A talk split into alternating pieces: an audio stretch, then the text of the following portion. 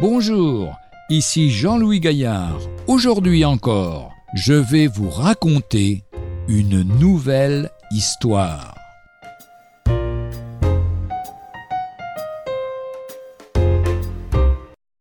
La foule était en délire. Tout d'un coup, une voix avait annoncé qu'Eric Lindell avait battu le nouveau record des 400 mètres.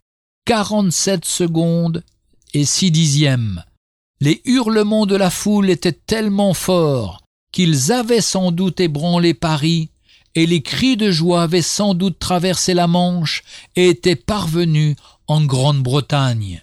Sir Philip Christensen avait cru que c'étaient ses cornemuses et ses tambours qui avaient poussé Lindell, âgé de vingt-deux ans, vers la victoire.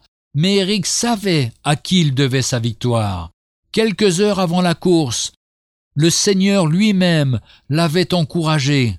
Le masseur de l'équipe d'Angleterre avait glissé un petit mot dans le creux de sa main alors qu'il quittait l'hôtel pour se rendre au stade. Ce masseur avait appris à connaître Eric et il l'admirait.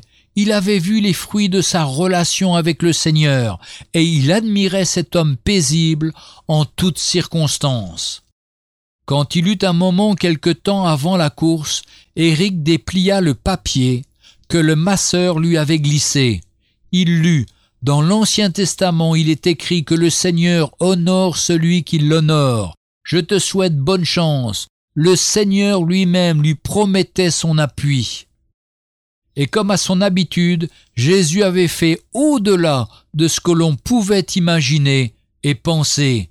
Dieu avait honoré Eric Lindell parce que Eric avait cherché à donner gloire à son Dieu en toutes circonstances. Il avait accompli la devise des Jeux olympiques, Sitius Atius Fortius, plus rapide, plus haut, plus fort. Après les Jeux olympiques, au lieu de céder à la tentation de la gloire, Éric était reparti en Chine comme missionnaire.